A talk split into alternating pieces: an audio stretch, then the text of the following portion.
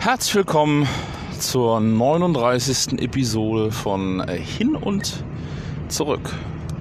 Mein Name ist Stefan Lüttgen und heute geht es um Vertrieb und Produktion, beziehungsweise um die Frage, wer eigentlich welche Aufgabe hat in diesem, diesem Zusammenspiel.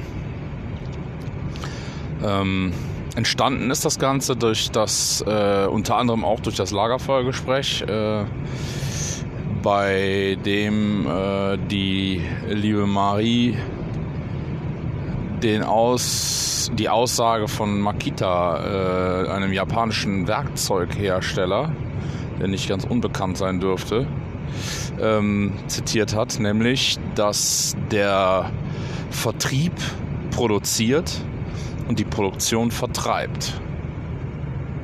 Jetzt könnte man sagen, hm, verkehrte Welt oder was ist da los bei Makita? Im Grunde genommen haben sie aber vollkommen recht. Wenn man so wie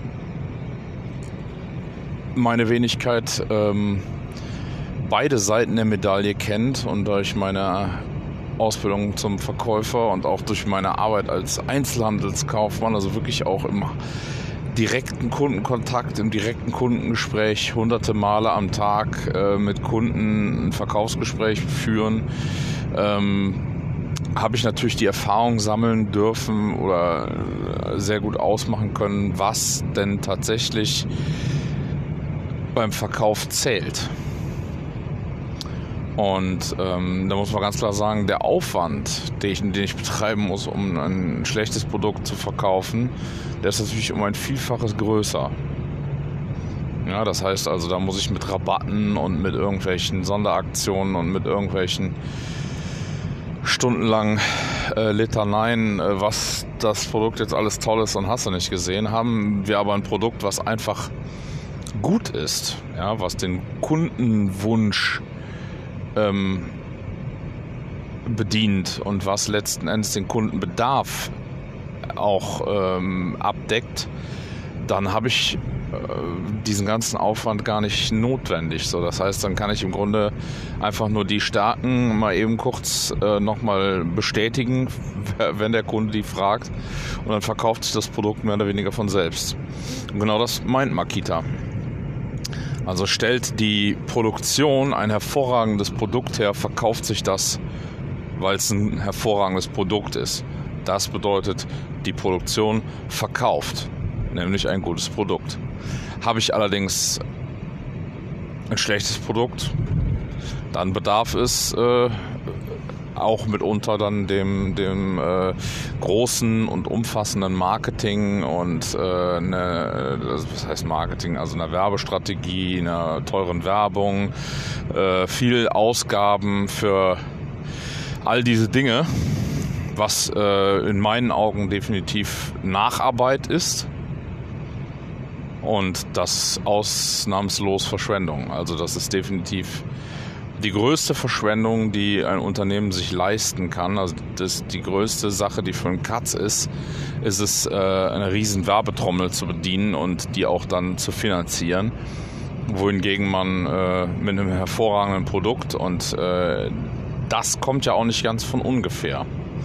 Und dann sind wir wiederum bei der Aussage, äh, dass die, der Vertrieb produziert. Und da meint Makita, wenn ich das richtig interpretiere, ähm, dass äh, natürlich der Vertrieb das Ohr des Unternehmens ist. Das heißt, irgendjemand muss ja mit den Kunden sprechen und von den Kunden die entsprechenden Bedürfnisse kennen und auch deren Wünsche und natürlich auch Kritik an vorhandenen Produkten ähm, äh, äh, wirklich aufnehmen und auch entsprechend äh, analysieren können. Also auch wirklich dann orten, verorten können, wo war denn jetzt das Problem? Was hat Ihnen denn nicht gefallen? An welcher Stelle könnten wir denn vielleicht für Sie noch ein bisschen besser werden? Da gibt es einen super geilen Ausspruch von der äh, Firma Yellow Tools, die sagen, We love what you hate. Das ist deren Aussage an den Kunden. We love what you hate. Also das heißt, sagt uns, was ihr an unseren Produkten hasst und was euch auf den Sack geht und was euch nervt, damit wir es besser machen können. Das ist eine mega Erfolgsstrategie.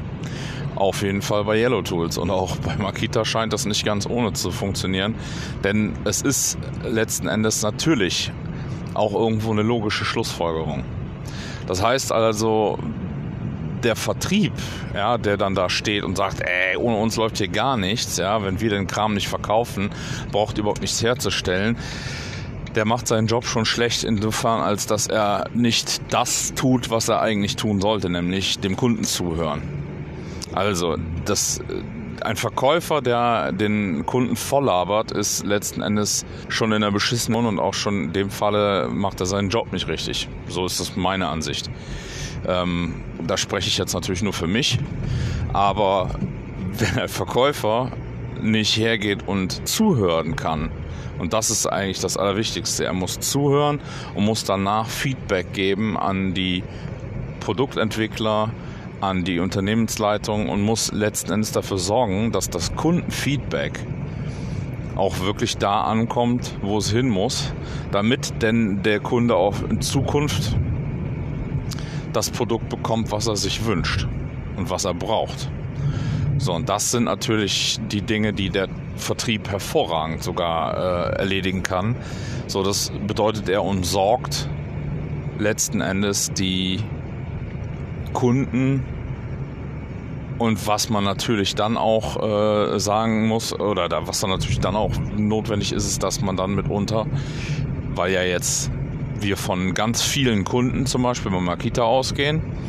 Ja, sind das dann äh, Tausende von Kunden, die halt ihre Wünsche und ihre Ideen und ihre, sag ich mal, äh, Ansprüche an, an so ein Gerät halt an den Außendienst oder an die Mitarbeiter im Vertrieb halt weitergeben. Und damit man das halt dann letzten Endes auf einen Punkt bringt, setzen sich dann die Produktentwickler zusammen und schauen, wie sie all diese Wünsche über, über eins kriegen und dann versuchen sie daraus natürlich dann das beste Produkt für all diese Kunden herzustellen. Jetzt ist es aber so, dass ja so eine Maschine vielleicht nachher Sachen kann, die ich mir überhaupt gar nicht gewünscht habe. Und das ist dann natürlich auch wieder etwas, wo der Verkäufer gefragt ist. Das heißt, der muss seine Produkte kennen ja, und muss die dann auch letzten Endes dem Kunden verkaufen können indem er ihnen klar zeigt, hey, pass auf, das ist das, was dein Produkt kann. Das kann die Fähigkeiten, die du seinerzeit mal gesagt hast, dass du sie haben muss und darüber hinaus aber auch noch das und das und das und das und das. Schau dir das mal an, ich zeig dir das mal gerade. Also das heißt also, ein Verkäufer ist halt dann auch in der Lage, die Dinge fortzuführen ja, der kennt seine Produkte und das ist halt eben etwas, was auch notwendig ist, denn nur so kann er sich dann auch mit einem Kunden auf Augenhöhe unterhalten. So, das heißt also, der Kunde der vielleicht in dem Fall von Makita ein Handwerker ist oder aber auch in anderen Bereichen dann vielleicht eine IT-Experte, ne, der möchte sich gerne mit jemandem über das Produkt unterhalten, der auf Augenhöhe mit ihm über diese Thematik sprechen kann. So bedeutet, habe ich jetzt so einen Verkaufs Hansel, sage ich jetzt mal ganz abwertend, ähm, wo ich mich dann vielleicht selbst mit, mit äh, also ne, ich habe selbst auch in diesen Schuhen schon gestanden, wo ich äh, auch in der Episode Kaufmann, glaube ich, darauf eingehe, dass es halt eben die, die Umstände gibt, dass man vielleicht feststellt, Scheibenkleister, ich äh, habe überhaupt keinen Plan von dem Ding, was ich hier gerade, was der Kunde von mir wissen will. So, das heißt, dann schaffe ich mir die, die, dieses Wissen drauf. Ja? Das heißt, dann muss ich zusehen, dass ich mich mit dem Produkt wirklich so gut auskenne, dass ich anschließend ähm, dann auch wirklich mit dem Kunden auf Augenhöhe über die technisch, über die technischen Dinge und auch über die, die letzten Endes die Produkteigenschaften sprechen kann. Im besten Fall habe ich das Ding selber ausprobiert und weiß, wovon ich rede. Und das ist halt eben das, was ähm, wichtig ist für den Kunden, weil das dann wirklich der Support ist und auch die Unterstützung, die ich mir als Kunde wünsche von einem guten Verkäufer. Heißt nicht, mich volllabern, oder mir jedes Mal, wenn ich ankomme, quasi das, äh, das Produktblatt auswendig aufzählen können. Das ist nämlich letzten Endes das, was nervt. Also mich persönlich nervt's, wenn ich als Kunde irgendwo äh, aufschlage und äh, gleichermaßen äh, hat mich das genervt, weil das tatsächlich auch mitunter die Strategie von verschiedenen äh, ja, Kaufleuten äh, und von verschiedenen Unternehmen ist. Ne, den, äh, dann werden dann die schrägsten Sachen den Leuten beigebracht. Äh, äh, nennt man dann Sandwich-Taktik äh, oder äh, die Pizza-Variante und bla bla bla. Also das sind alles nur so Einwickeltechniken, um den Kunden halt irgendwie eine Frikadelle ans Ohr zu labern und den irgendwann das irgendwann die Ohren so bluten, dass er von, von selber sagt, ja, weißt du was, komm ey, bevor du mich jetzt noch mehr voll textest, nehme ich das Ding halt jetzt mit, wenn du meinst, dass das das Richtige ist. Und das ist der Punkt, wenn du meinst, dass das das Richtige ist. So, das heißt, der Kunde hat hier schon längst aufgegeben, seine Idee von einer Lösung halt wirklich zu wollen, sondern er, er frisst jetzt das, was er quasi da zwangsläufig aufs Auge gedrückt bekommt. Halte ich für den falschen Weg. Muss natürlich jeder selber wissen, muss natürlich auch jeder selber äh, mit sich ausmachen, aber ähm, ja, weiß ich nicht, ob das wirklich so eine gute Lösung ist. So, ähm, heute gibt es ein paar Breaks mehr, denn ich habe mir überlegt, dass ich äh, auf jeden Fall heute den ähm, heute den äh, Podcast so ein bisschen ausweite und zwar auch auf den aufs Tagesgeschäft. Ähm, und dann schauen wir mal, ähm, ob wir äh, dann noch äh, uns zwischendurch auch noch mal hören. Ansonsten wäre es wieder eine sehr kurze Episode, da ich äh, heute auch dann wieder entsprechend ähm, oder ich heute relativ äh, kurzfristig entschieden habe, äh, schon mal aufzuzeichnen, was eigentlich erst äh, morgen angesagt wäre. Aber äh, mal sehen was der Tag so bringt. Ich äh, sage mal bis gleich. Ja, so, also, hm. Jetzt sind wir mittendrin statt nur dabei. Mittagspause, ich sitze mal wieder im Auto. Was eigentlich überhaupt gar nicht äh, Sinn und Zweck der Mittagspause ist, aber ich äh, muss jetzt mal gerade eine kleine Beschaffungsfahrt machen rein privater Natur. Deswegen Mittagspause. Ja, aber die Zeit kann ich ja mal gerade eben nutzen, die paar Meter Auto fahren, um noch mal kurz das Thema einzuklinken und ähm, vielleicht mal gerade auf ein Beispiel zurückzukommen, das äh, wir jetzt aktuell gerade haben. Und zwar ist es tatsächlich so, dass äh, ich habe ja unter anderem auch in meiner äh, Rolle als Water Spider oder Mitsuchumachi oder wie auch immer man es nennen möchte oder äh, oder auch äh, wahlweise ähm, ja, Feinlogistiker oder what the hell. Ähm, auf jeden Fall für C-Teile Einkauf und solche Dinge über Kanban-Karten bin ich letztlich äh, mitverantwortlich und ähm, ja, in dem Zusammenhang sind wir natürlich auch immer wieder darauf bedacht, äh, unsere äh, Einkaufsprozesse zu optimieren, vor allen Dingen aber auch da fair und ähm, ja, umsichtig mit unseren äh, Partnern umzugehen. Und ähm, jetzt aktuell in der jetzigen Situation sieht es eigentlich so aus, dass einige von unseren soliden äh, Altpartnern halt auch dann schon mal in äh, Petrouille geraten und dann auch immer nicht mehr liefern können. Oder gewisse Sachen halt sich zeitlich verzögern und und und, wir aber letztlich Material brauchen so. Da ähm, kommen dann halt auch Mitbewerber ins Spiel und ja, wollen sich natürlich dann auch platzieren und äh, auf den Markt drängen. Und ja, es ist tatsächlich so, dass ähm, tatsächlich diese Preispolitik, die damit unterbetrieben wird, ne, dass die überhaupt gar nicht ähm, zu Ende gedacht ist. Ähnliches Spiel. Ne? Also da ähm, sind letzten Endes auch die eigentlichen Kosten, die haben, hat dann im Endeffekt jetzt der der äh, Mensch, der mir da irgendwelche wahnwitzigen Preisvorteile erzählt, oder mehr verkliniger ich an finanziellem Aufwand habe, aber damit beleuchte ich ja nur den Einkauf. So, was ich dann letzten Endes anschließend an Mehraufwand habe, um eine Bestellung auszulösen oder äh, wie wenig ich mit seinem System äh, in der Lage bin, äh, an meine wahren Wirtschaft anzudoggen und, und, und. Äh, und ich nachher wieder irgendwelche analogen Prozesse äh, in der Buchhaltung ausführen muss und, und, und. Das sind natürlich alles so Sachen, die äh, haben solche äh, Vögel oder solche ähm, Außendienste dann auch oftmals gar nicht im Sinn und im Blick. Und das ist natürlich was, wo ich dann als Endverbraucher in dem Moment äh, schon ins Grübeln komme und mir denke, Moment, also wenn der nicht in der Lage ist, ja, sich, also wenn der in seinem Geschäft, was ja auch letzten Endes meine Kundenzufriedenheit sein sollte, äh, nicht in der Lage ist, so weit äh, über den Tellerrand zu schauen oder so weit in meine Prozesse reinzuschauen ähm, und sich da reinzufühlen, um zu verstehen, dass es bei mir eben nicht einzig und alleine auf einen guten Einkaufspreis ankommt. Der ist sicherlich nicht uninteressant, ist ein netter Bestandteil von der ganzen Nummer. Aber wenn ich einen super, super günstigen Einkaufspreis habe, dafür aber einen mega Aufwand betreiben muss, um das Produkt zu bekommen und auch die Lieferung und die Lieferkosten und überhaupt dieser ganze andere Kram für mich vollkommen äh, kompliziert und unattraktiv sind, dann bringt mir der beste Preis nichts. Also das ist im Endeffekt dann Augenwischerei.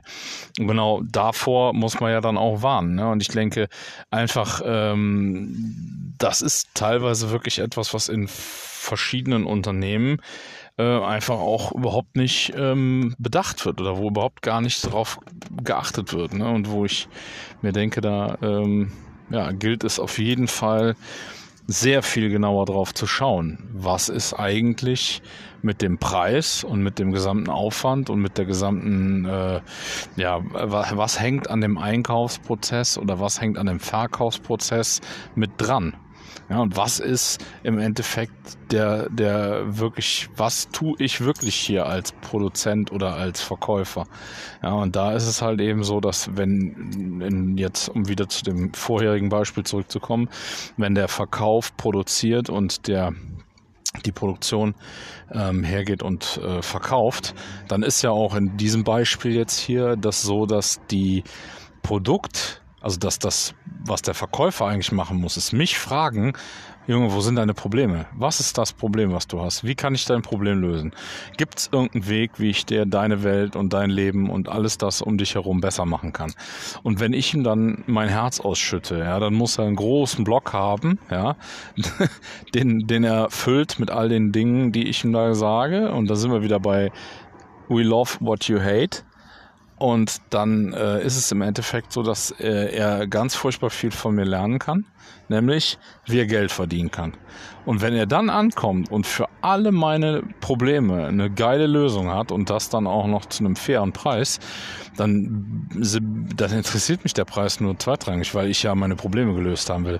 Und wenn ich den Preis, den er mir macht, mit meinem Kunden vereinbaren kann, also wenn es in, wenn ich in der Lage bin, seinen Kostenaufwand, den er, um das Problem zu lösen, haben muss, äh, wenn ich das mit meinem Kunden und mit meinem Aufwand, den ich noch betreibe, in irgendeiner Form vereinen kann, dann sind wir absolut äh, unschlagbares Team und dann werden wir uns so lange miteinander äh, tummeln und austoben, bis äh, ja es irgendwann äh, da irgendwie ein anderes Problem gibt. Aber das ist definitiv auf jeden Fall die einfachste Lösung.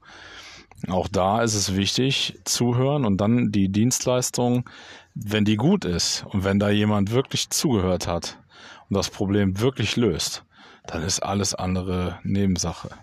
Bin ich auf jeden Fall fest überzeugt von. So, jetzt gehe ich einkaufen und dann hören wir uns später auf der Rückfahrt wieder.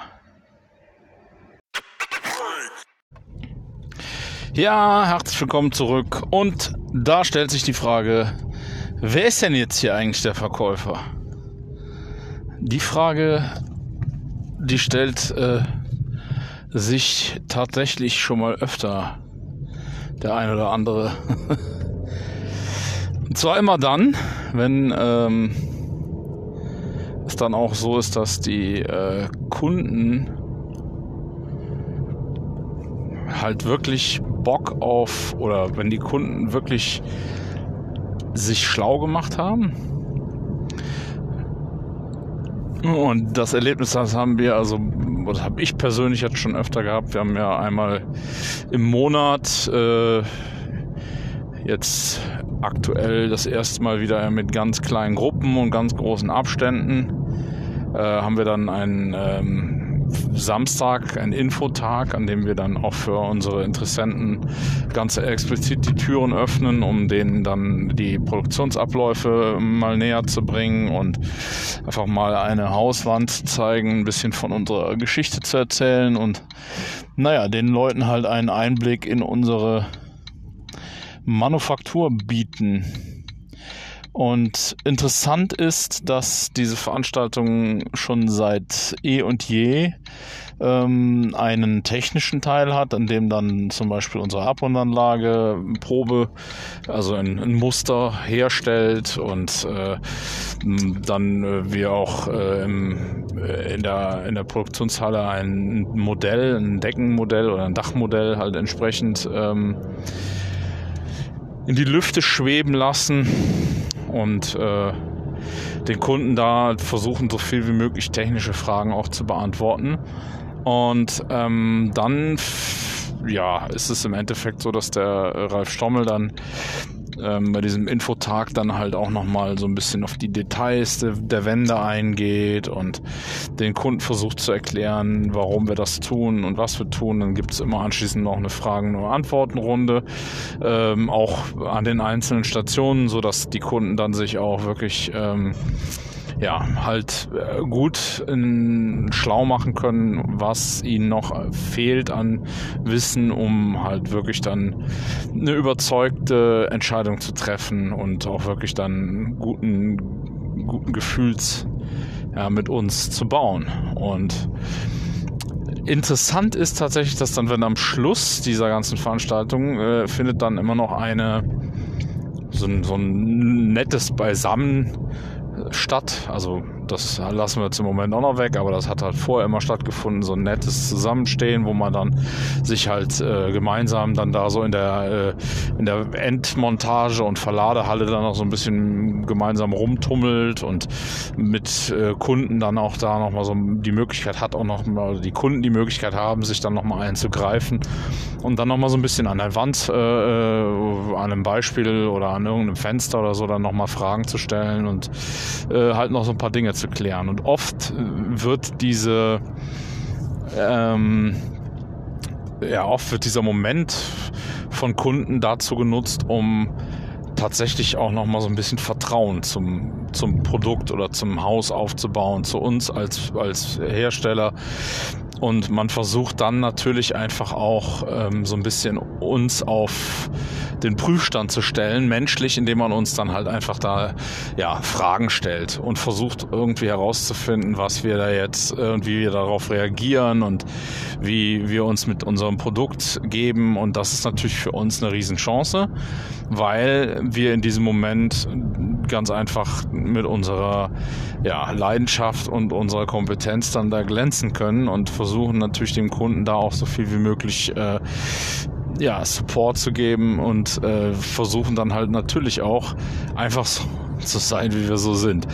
Jetzt ähm, wie ist das insofern halt hochinteressant, weil äh, bei, bei dieser ganzen äh, Veranstaltung im Endeffekt halt dann auch immer ähm, ja, die Verkäufer mit dabei sind oder ein Teil der Verkäufer des Verkaufsteams und die halt auch ihre Kunden so ein bisschen, äh, sage ich mal, dann zu diesem Infotag äh, geholt haben, ihre Interessenten und ähm, denen dort dann die Möglichkeit geben. Und sie sind also auch im Grunde während des ganzen ähm, Infotages oder während dieser Veranstaltung sind sie halt auch der Ansprechpartner für den Kunden. So, weil die halt schon mal vorher ein Gespräch geführt haben.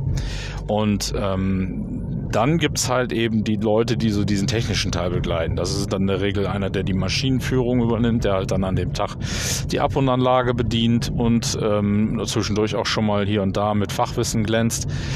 Und der Ralf und auch äh, die anderen Kollegen. So, und dann ist es so, dass zum Beispiel, als äh, ich die mh, Aufgabe dann an der Maschine, an der Ab- und Anlage äh, mal eine Zeit lang regelmäßig übernommen habe, da ähm, war es dann so, dass ich letzten Endes auch immer wollte, dass man halt auch meine handwerklich, äh, also ich mache dann da kein Hehl draus. Ich habe in der Regel eh immer eine Zimmermannshose an, ne, so eine, äh, und dann war es halt, ist es dann halt bei so einer Veranstaltung natürlich auch meine Zimmermannshose trage. So, das heißt, ich habe dann da meine Klamotten an und meine Arbeitsklamotten an und dann ist es tatsächlich so, dass äh, ich in diesem äh, Gesprächs um anschließend, wo es auch so ein bisschen ne, so eine gewünschte wilde Runde ist, wo sich jeder nochmal vielleicht irgendwo einen zum äh, Fragen rauspicken kann. Und das ist total spannend, weil ich dann in so einer Situation mit meiner Arbeitshose wirklich der Magnet bin. Ja, also es ist wirklich so, wir haben das mal auch, ich habe auch mal andere Kollegen dann aus dem Vertrieb darum gebeten, das mal zu beobachten. Und es ist tatsächlich so, die Leute äh, rennen alle sofort und versuchen jetzt das Gespräch mit mir zu suchen. Und ähm, dann immer irgendwann habe ich gedacht, okay, also jetzt muss ich das mal so ein bisschen nochmal, äh, muss ich der Sache nochmal so ein bisschen auf Zahn fühlen. Und dann bin ich hergegangen und habe dann halt auch tatsächlich einfach mal Kunden angesprochen. Also na, auch, wir haben ja oftmals dann auch, sag ich mal, äh, Leute, die dann aus so einem äh, Treffen heraus dann auch nachher später wirklich ein Haus kaufen bei uns. Und dann habe ich dann später, ähm, wenn ich den Kunden dann nochmal irgendwo getroffen habe, ich nochmal nachgefragt. So, sagen Sie mal damals, als wir da zusammen standen in der Halle, da haben sie mich angesprochen und wollten, und dann sagte die Dame, ja, also ganz ehrlich, äh, Sie als Handwerker, Sie müssen ja wirklich wissen, was Sie bauen. Und äh, Sie sind für mich hat einfach ein Handwerk was Ehrliches. Und deswegen war es mir halt daran gelegen, sie zu fragen und nicht einen ihrer Verkäuferkollegen. Weil bei denen weiß ich ja, dass deren Aufgabe verkaufen ist. Und nicht bauen. Und ich weiß, dass sie aber bauen. Und sie haben vorher so leidenschaftlich von ihrer Arbeit und ihrer Aufgabe hier bei Stommelhaus erzählt, dass es einfach für mich der sinnigste Schluss war, sie zu fragen, wenn es um technische und, und so Vertrauensgeschichten ging. Also das heißt, für mich der Kunde oder oft, es mag auch sein, dass es Menschen gibt, die das andersrum sehen, aber in dem Falle, und das waren nicht wenige, die so waren wie dieser Fall, äh, ist es dann letztlich so, dass ähm, tatsächlich der Kunde eigentlich gar nicht, gar keinen Bock hat auf ähm, die Verkaufs- also auf das, was halt man von Verkäufern ähm, ja, so halt landläufig halt hält. Ne, da haben die Kunden dann gar keine Lust drauf. Also die, der Verkäufer wird in dem Zusammenhang dann eher so als Meinungsbeschleuniger oder als, äh, als Entscheidungsbeschleuniger gesehen. Und das Schlimme ist ja auch, und das habe ich selbst auch äh, teilweise bitterböse erfahren müssen, damals in meiner Zeit äh, im Einzelhandel, dass äh, es gerade, wenn es um besonders ähm, ja, weitläufige Entscheidungen geht, also auch dann wirklich um viel Geld oder um halt eben eine ganz besondere Entscheidung und all diese Dinge, ähm, dann ist es vollkommen unsinnig, irgendwelchen Druck aufzubauen oder irgendwie zu locken oder irgendetwas zu tun. Das Einzige, was man dann machen kann, ist ein ein wohliges, das ist jetzt sehr sinnbildlich gesprochen, aber ein wohliges Bett aus Vertrauen zu schaffen, in das der Kunde sich betten kann, um dann dort in Ruhe eine Entscheidung zu treffen und zu sagen, ja, ich möchte oder nein, ist mir zu teuer oder nein, ist mir zu blöd oder nein, habe ich keine Lust drauf. Habe es mir anders überlegt. Aber grundsätzlich äh, glaube ich einfach, dass es, wenn man einen Kunden hat, der dann auch vorher im Vorfeld gut beraten wurde und der auch im Vorfeld die richtigen Fragen stellen konnte und da auch dann entsprechende Antworten drauf bekommen hat. Und wenn der Kunde, wenn dem Kunden vor allen Dingen zugehört worden ist und man dann aufgrund der Erkenntnis ähm, des Zuhörens tatsächlich auch mit dem Kunden den richtigen Weg zum richtigen Produkt eingeschlagen ist. Ich glaube einfach, dass das so Kombinationen sind, äh, die natürlich viel, viel wert sind, aber auch da muss man ganz klar sagen, ähm, ist es natürlich unfassbar wichtig, ähm, glaube ich, für einen Vertriebsmitarbeiter permanent ähm, ein Ohr in der Produktionshalle zu haben und permanent ein Ohr am Kunden zu haben und dann äh, das Bindeglied zu sein, weil das macht für mich tatsächlich auch dann in diesem Zusammenhang mit diesem Makita-Slogan äh, ähm, oder die, mit dieser Makita, mit diesem Makita-Prinzip macht das dann halt auch einfach Sinn. Und ähm, ich glaube, was auch ganz wichtig ist, um einfach die Dynamik und auch den, ähm, den Eifer, ähm, ein qualitativ hochwertiges Produkt zu bauen, um den einfach aufrechtzuerhalten, ist es unendlich wichtig, dass der Kunde und das Kundenfeedback und auch die allgemeine Dankbarkeit des Kunden, wenn er ein tolles Produkt gekauft hat und damit super zufrieden ist. Äh, diese ähm, Dinge halt auch dann wirklich äh, an, an, den, an die Produktion ranzutragen und dort äh, auch dem Kunden einfach mal feiern, die, die Produktion feiern lassen oder vielleicht einfach auch mal einfach ein Feedback direkt durchreichen oder den Kunden bitten, wissen Sie was, bevor Sie jetzt mir hier äh, erzählen, wie, wie toll die Jungs sind, gehen Sie doch gerade rein und sagen es ihnen selbst. Freuen die sich irrsinnig. Ne? Und das ist halt was, das natürlich auch wiederum die Leute echt motiviert, weil sie einfach ähm, sehen, dass sie jemand anderem ein großes ähm, großes Glück beschert haben. Ja, und das ist ähm, wichtig, finde ich persönlich. Und ähm, ja, also ich glaube einfach, dass man ähm, bezüglich der, der Thematik, ähm, wenn man das richtig angeht und da ähm, auch die notwendige Thematik ähm, oder die Thematik in der richtigen Art und Weise ähm, nutzt, ähm, als Unternehmen, dann ist es tatsächlich möglich, fast werbefrei zu arbeiten. Beziehungsweise geht man dann her und ähm, macht es dann so ähnlich wie Festool, wo wir wieder bei einem Werkzeughersteller sind, der mir persönlich einfach auch als besonders äh, lean ähm, bekannt ist und wo ich einfach dann weiß, dass da zum Beispiel ähm, dann einfach ähnlich vertrauensvolle Kooperationen ähm, gemacht werden, in denen dann beispielsweise ne, die Laura Kampf die vielleicht einige kennen äh, inzwischen, ähm, die hergeht und äh, Videos ähm, produziert, in denen sie halt äh, mit Werkzeug arbeitet, um ihre Projekte zu realisieren und die Firma Festool dann das erkannt hat, dass dort jemand mit sehr viel Leidenschaft und mit sehr viel Hingabe ihr Werkzeug nutzt und das halt auch ganz offensichtlich und offensiv tut und das ähm, natürlich für Kunden, also für Interessenten, für jemanden, der sich jetzt nach einer besonderen Kreissäge umschaut oder der halt einfach besonders äh, ja, interessant, äh, interessant oder Interesse an, einem, an, einer Bohr, an einer Bohrmaschine, einem Akkuschrauber oder ähnlichem hat, der sieht, wie die Laura in ihren Videos äh, mit den Klamotten arbeitet und das halt auch einfach ähm, abfeiert, ja, ähm, der wird sich gut überlegen, ob er dann halt einen Baumarkt-Akkuschrauber kauft oder ob er sich lieber das Geld investiert und sagt, okay, ich kaufe halt dann ein gutes Gerät von Festool, weil ich äh, so von so vielen schon gehört habe, dass die einfach unfassbar gut sind. So, und dann braucht Festool keine Zeitungsanzeigen, keine Fernsehwerbung, ne, oder vielleicht in einem minimalen Minimalstrahmen.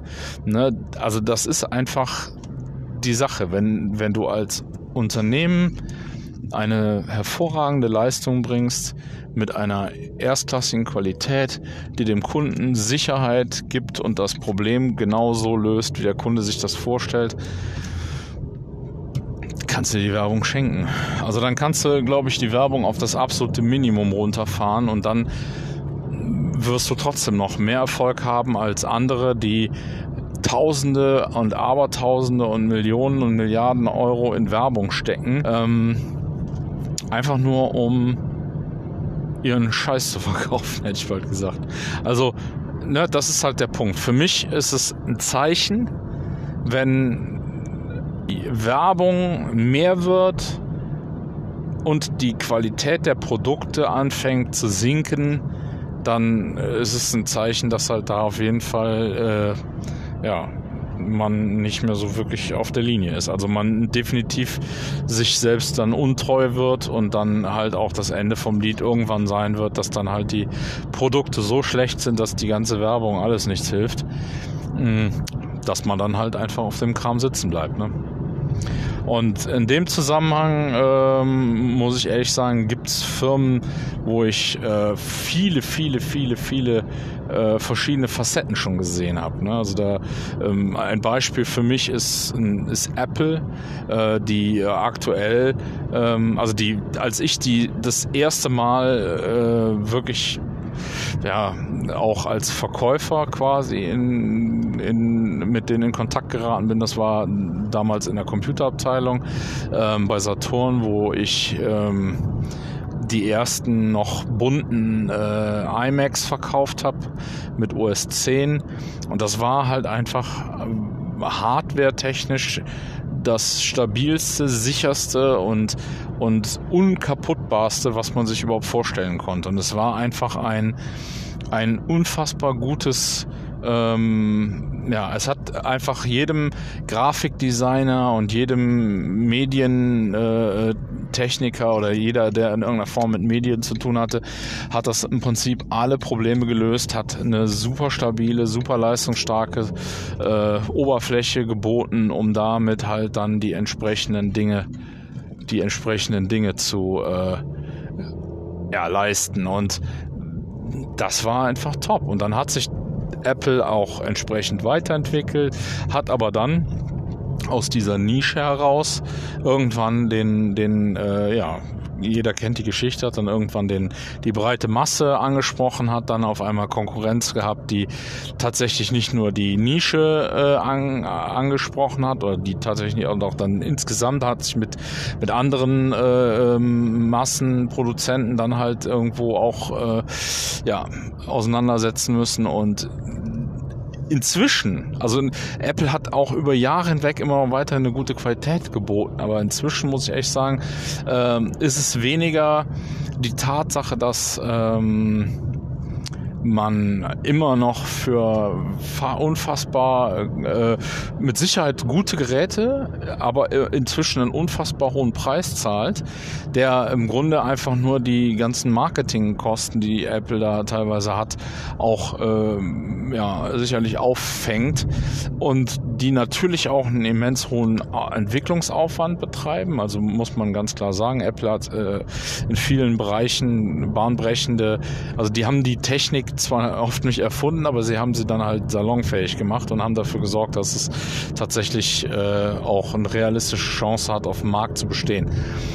Das, was ich aber an Apple inzwischen verurteile beispielsweise oder was ich persönlich einfach überhaupt nicht mehr gut finde, wo ich mich als Kunde absolut nicht verstanden fühle und nicht abgeholt fühle, ist die Tatsache, dass ich ein elf Jahre altes MacBook Pro habe, das bis vor anderthalb Jahren einwandfrei gelaufen ist und das auch jetzt immer noch technisch einwandfrei ist. Eins der besten, einer der besten Laptops, eines der besten Computer, das ich je besessen habe, ja.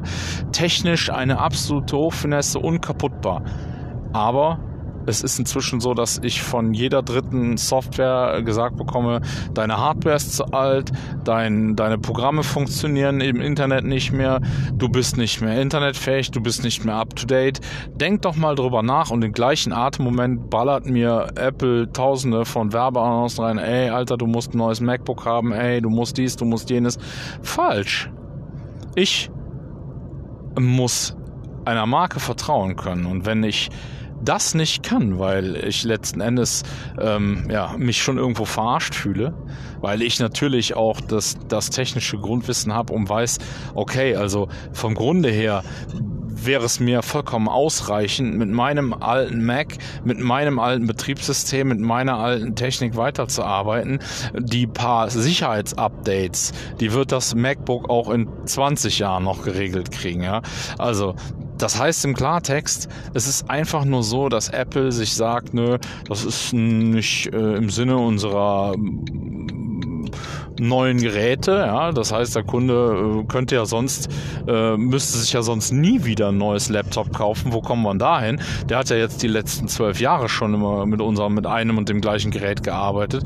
Also da äh, können wir keinen Umsatz mehr machen. Also müssen wir jetzt irgendwie dafür sorgen, dass der Kunde mit dem alten Laptop nicht mehr arbeiten kann. Und das ist offensichtlich. Also das ist halt leider nicht mehr irgendwie so ach, ne, elegant irgendwo äh, rechts angetäuscht und äh, links vorbei oder so, sondern das ist halt einfach super offensichtlich, dass es einfach nur darum geht, dass dieses Ding halt langfristig äh, entwertet wird und ich dann mehr oder weniger dazu genötigt werden soll, ein neues Gerät zu kaufen. Das aktuell ähm, sieht es äh, einfach für mich äh, danach aus, als ich jetzt hergehen werde und werde halt dann das Laptop mit einem anderen Betriebssystem bespielen und werde es dann halt mit einer anderen Software benutzen, weil die Hardware ist einwandfrei. Also hat Apple sich mehr oder weniger einen Kunden äh, versaubert. Ich bin gerne bereit, auch wieder viel Geld für einen Laptop zu bezahlen, aber nur wenn ich ein qualitativ hochwertiges Gerät bekomme, was ewig hält. Und wenn es das nicht tut, weil der Hersteller sich sagt, nee, ich möchte aber gerne jetzt, dass der Kunde was Neues kauft, dann ist das für mich Verschwendung. Und zwar in allen Belangen. Und das ist halt einfach ein No-Go. Ja. So, jetzt habe ich aber hier mal äh, meinen Dampf abgelassen. Nee, ähm, also, es ist letztlich so, ähm, man kann die Medaille drehen und wenden, wie man will. Ähm, ich gebe Makita 100% recht. Jetzt kommt dazu, dass ich nicht nur ein großer Makita-Fan bin, sondern ich tatsächlich auch sehr, sehr viel Werkzeug von Makita privat besitze. Und ich einfach äh, sagen muss, es ist tatsächlich so, die Werkzeuge sind einwandfrei. Also es gibt sicherlich bessere für gewisse, für gewisse Bereiche, aber für mich und für das bisschen Zimmererarbeit, das ich in meinem Haus mache, äh, ist Makita definitiv die beste Wahl. Ich bin super zufrieden mit den Geräten, ich bin super zufrieden mit der Qualität und ähm, ich finde es tatsächlich super, dass ich auch äh, bei Makita äh, immer Ansprechpartner habe. Ich habe da jetzt schon mehrfach mich äh, auch an die gewandt und äh, immer einen Ansprechpartner habe, mit dem ich dann halt auch äh, mal sprechen kann, wenn es irgendein Problem gibt. Und es ist tatsächlich so, dass ich selbst äh, gebrauchte Geräte, die ich irgendwann mal äh, von einem Arbeitskollegen erstanden habe oder so, wo dann halt kleine Defekte dran waren, selbst da kann ich für ganz kleines Geld meine Zubehörteile kaufen, kann äh, die Geräte wieder instand setzen, kann Ersatzteile kaufen, kann selbst halt an den Maschinen schrauben. Und das ist einfach was, das ich äh, ja sehr wertschätze. Und da habe ich ein großes Vertrauen rein und das wird mich auch wahrscheinlich immer ähm, dazu bewegen, dann ähm, ja auch in Zukunft weiter Makita-Geräte zu kaufen. Und ähm, ja, jetzt habe ich einen riesen Werbeblock hier gemacht für äh, Makita. Das ist natürlich nicht Sinn und Zweck der Übung, sondern es geht jetzt wirklich ähm, ja ging halt in dem Falle tatsächlich um die äh, Thematik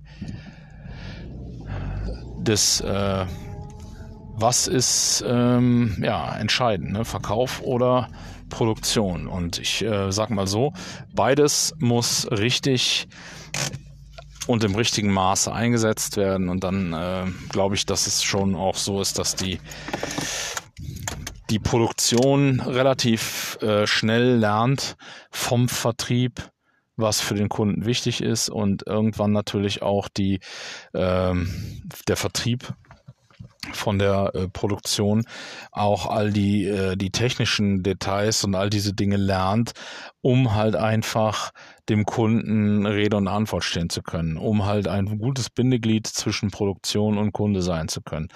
Und ich glaube, wenn das beide Seiten verstehen, dann ist es tatsächlich auch möglich, äh, dass man halt dann in so Bereichen wie, ähm, wenn ich dann die äh, Janine Krein bringt, die ja Customer Experience äh, sehr stark beleuchtet, wenn ich das Thema äh, dann so sehe, dann dann stehen, bestehen so halt gute Chancen, dass man halt auch irgendwann aus einem Verkäufer ähm, tatsächlich noch, also dass man die, wenn, sage ich mal jetzt, ne, das ist ja oft die Angst, dass dann weniger Verkäufer notwendig sind. Ähm, aber es wird immer Aufgaben geben. Also auch für jeden, der da, äh, sage ich mal, in dem Segment dann ähm, vielleicht nicht mehr direkt im, am Kunden im Vertrieb zugange ist, aber ne, ob das jetzt Customer Experience ist, ob das der interne Kunde ist, ob das, äh, ich muss ehrlich sagen, also wenn, wenn eine Sache mir in meiner äh, Zeit jetzt als als Lean äh, Leader oder als als äh, ja, Transformationshelfer, Unternehmensentwickler, what the hell. Ähm, wenn mir in der Zeit eine Sache wirklich unheimlich zugute gekommen ist, dann ist es meine Erfahrung, die ich als Einzelhandelskaufmann, als Verkäufer und überhaupt als Kaufmann gesammelt habe. Denn äh, in der Zeit habe ich gelernt, ähm, Kunden zuzuhören und entsprechend ähm, zu auch äh, ja jemanden gut zu beraten, um anschließend eine gute Entscheidung treffen zu können und auch äh, Menschen halt ähm, Mut zu machen, nicht einzureden, sondern Mut zu machen, äh, indem ich ihnen halt ähm, vertrauensvoll die Dinge ja versucht habe nach nahe zu bringen, die ähm, für sie halt relevant sind, um ihre Probleme zu lösen. Ja, und ich glaube, das äh, ist tatsächlich eine Sache, die sehr eng miteinander verbandelt ist. Und ja, dementsprechend äh, ist das natürlich auch ein spannendes Thema. Wie ich finde. Ich finde es auf jeden Fall super, dass ihr äh, mir gelauscht habt und dass euch das Thema offensichtlich äh, auch interessiert hat, wenn ihr bis hierhin zugehört habt. Ich ähm, freue mich schon auf nächste Woche, bin jetzt zu Hause angekommen und werde daher jetzt die Nummer hier abdeckeln oder einen Deckel drauf machen, wie man so schön sagt. Und ähm, ja, freue mich schon auf nächste Woche, bin mal gespannt, äh, noch kein Thema im Kopf, aber die letzten Themen äh, jetzt resultieren. Also ich glaube, es sind noch einige Themen, die so in dieser Lagerfeuer-Geschichte äh, stecken, weil ich da halt doch einiges äh, kennengelernt oder noch mal einiges halt auch ähm, mir da begegnet ist, was ich hochspannend finde. Und ich guck mal, was ich da noch, ob ich da noch so ein paar Rosinen aus dem äh, Topf picken kann, die ich dann in den nächsten Episoden äh, verarzte. Und dann werde ich auch äh, sicherlich das nächste Lagerfeuer planen und äh, da nochmal eine entsprechende Info rausgeben, wann, wie und wo das stattfinden soll. Ja, freue ich mich äh, und bedanke mich recht herzlich. Ähm, alle Infos, sofern ich äh, irgendwelche finde, die interessant sind, äh, werde ich in die Show Notes packen. Ähm, ansonsten Feedback und Rückmeldung gerne über meine Webseiten oder über LinkedIn oder über stommelhaus.de. Ähm, wie ihr möchtet. Ich ähm, sag mal bis zum nächsten Mal. Auf Wiederhören.